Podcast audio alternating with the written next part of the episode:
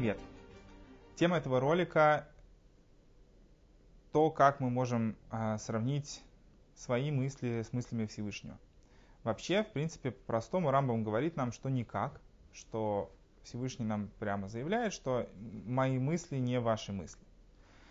И казалось бы, зачем нам об этом думать? Дело в том, что каждый человек э, воспринимает Творца двумя способами, скажем так, должен, наверное, воспринимать. Есть э, то, как Творец нам представляется Торой, то есть Творец через Тору раскрывает нам свою истинную сущность.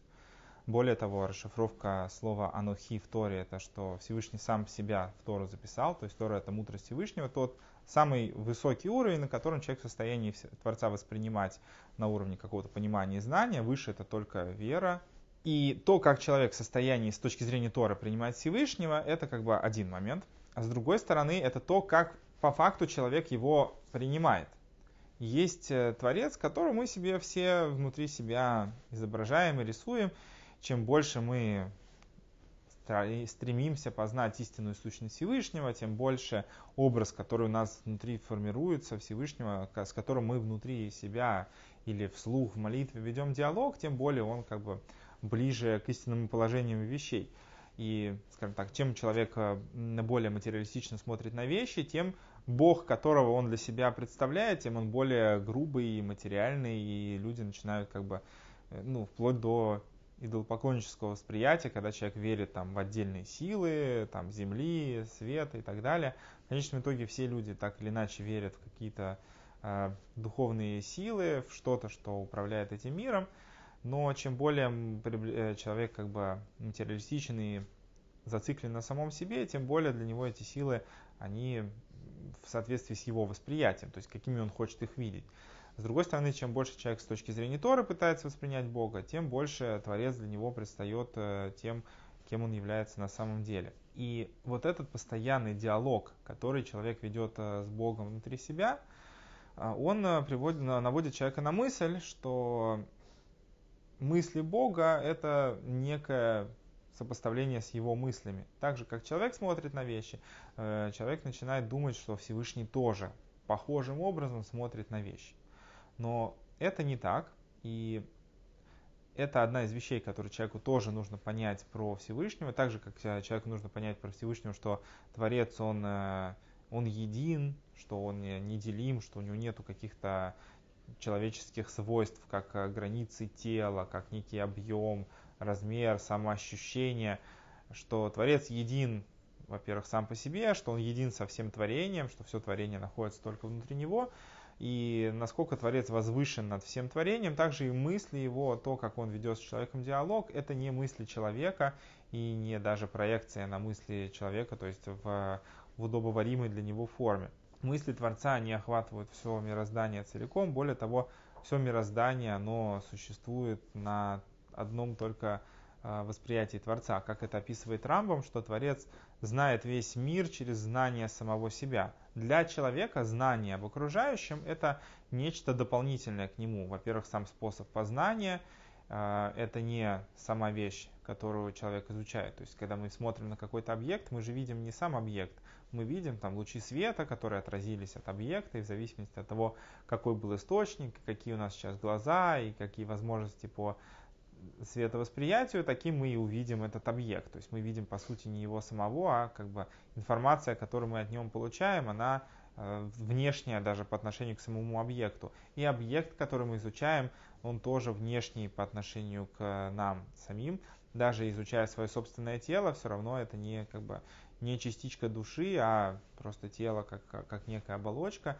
Изучая тело, оно все равно остается внешним к тому, что, что это тело изучает. Творец же знает все мироздание через, через знание самого себя, потому что э, все в мире Творец создал, и поскольку нет ничего кроме Бога, Творец это создал как бы из себя, скрыв э, свое присутствие в, в этих вещах, и, соответственно, знает, что с ними происходит, с этими вещами, тоже через э, знание самого себя. То есть нету ничего в мире, по сути, отделенного от Бога. И только на самом деле человек, наверное, может быть, как бы образно говоря, отделен от Бога, когда человек э, совершает поступки, которые идут э, в противоречие с тем, что Всевышний от него хочет, тем, ради чего Всевышний человека создал. Поэтому мы должны пытаться себе лучше представить то, как Творец смотрит на этот мир, более комплексно. И не только вот в нашем конкретном случае, как и а, в нашей конкретной ситуации, а в рамках всего мироздания, в рамках всей нашей жизни, в рамках всего а, временно, временно-пространственного континуума. То есть, когда человек пытается понять, что Бог смотрит на мир не так, как он, а более широко, человек начинает и сам смотреть на мир немножко по-другому. Потому что иначе э, человек смотрит на мир только со своей эгоистичной позиции. И человек начинает думать, Бог, зачем ты меня сделал бедным, как бы вот я страдаю, а кому-то ты дал много денег, а вот мне так плохо, кто-то там здоровый, а вот у меня болит животик и голова, и я себя плохо чувствую, зачем ты мне все это делаешь? Человек начинает думать, когда он сравнивает свои мысли с мыслями Бога, что Бог вот непосредственно ему специально сделал вот весь этот мир, все в мире создал, чтобы человек сейчас был бедный и сейчас страдал. Если бы человек видел общую картину, если бы он э, задумывался над тем, э, что Творец через это хочет ему сказать, что это может быть для него каким-то э, исправлением каких-то поступков, которые он когда-то раньше сделал. Смотря так на вещи, человеку будет проще, во-первых, принимать какие-то вещи, которые связаны со страданиями, потому что он будет лучше понимать, зачем это нужно.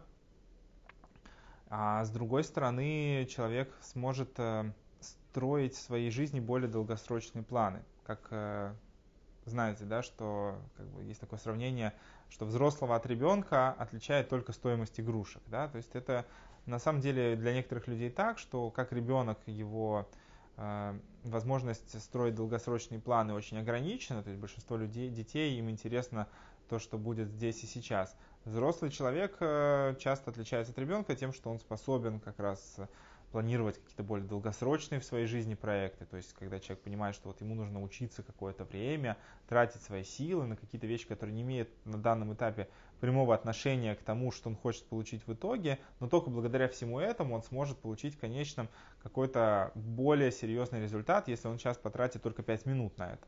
Ребенку это сложно, поэтому ребенку, например, тяжело заниматься какими-то э, комплексными сложными вещами, там обучаться музыке или что-то, там тыкать по клавишам, это прикольно.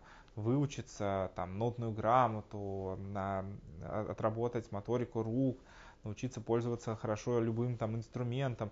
Для ребенка это все очень тяжело, и заставить себя понять, зачем мне это нужно в перспективе, для ребенка очень сложно. Когда человек старается при, расширить свое сознание хотя бы немного, пытаясь понять, как Творец смотрит на, этот мир, это позволяет человеку строить для своей жизни более долгосрочные планы и, соответственно, э, сосредоточиться на более истинных ценностях, чем на каких-то сиюминутных а, потребностях и позывах. Поэтому не нужно проводить э, прямую параллель между тем, как мы думаем, и когда мы рисуем Творца внутри себя, нужно стремиться к тому, чтобы его а, образ больше соответствовал тому, чем Творец является на самом деле, через а, призму Торы, а как бы стремиться избежать любых ограничений и не пытаться вести с Богом диалог, как мы ведем его с человеком.